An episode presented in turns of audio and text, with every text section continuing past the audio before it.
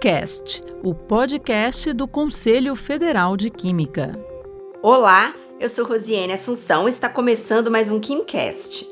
Hoje vamos falar sobre fruta, que é um assunto que tem por si só bastante química envolvida, né? E hoje a estrela da vez é a cereja. Ela é fonte de vitaminas A, B e C, cálcio, ferro, fósforo, proteínas e antioxidantes que ajudam a pele a ficar com aparência mais jovem. E tem mais: ela tem poucas calorias e ainda é rica em fibra, o que auxilia no funcionamento do intestino.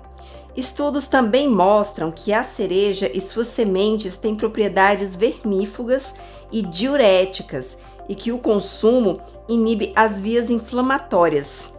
Por isso, ela é indicada no tratamento e na prevenção de doenças como reumatismo, gota e artrite. Mas tem um tipo de cereja diferente que a gente vê por aí às vezes, né? É a cereja marrasquino, que é em calda e é muito conhecida por adornar coquetéis clássicos e adicionar cor e charme a sundaes, tortas e outras sobremesas. A maioria das cerejas em calda passa por um processamento industrial. Primeiro, elas são alvejadas em uma salmoura, contendo sais de cálcio, para remoção da cor e do sabor originais da cereja. em seguida, ficam embebidas em um xarope feito com uma mistura de açúcar, corantes alimentares e aromatizantes.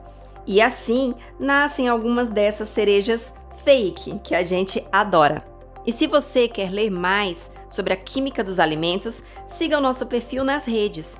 É o arroba CF Química de Conselho Federal de Química, que você encontra no Instagram, Facebook, LinkedIn e Twitter. Muito obrigada e até a próxima! Você ouviu o KimCast, o podcast do Conselho Federal de Química.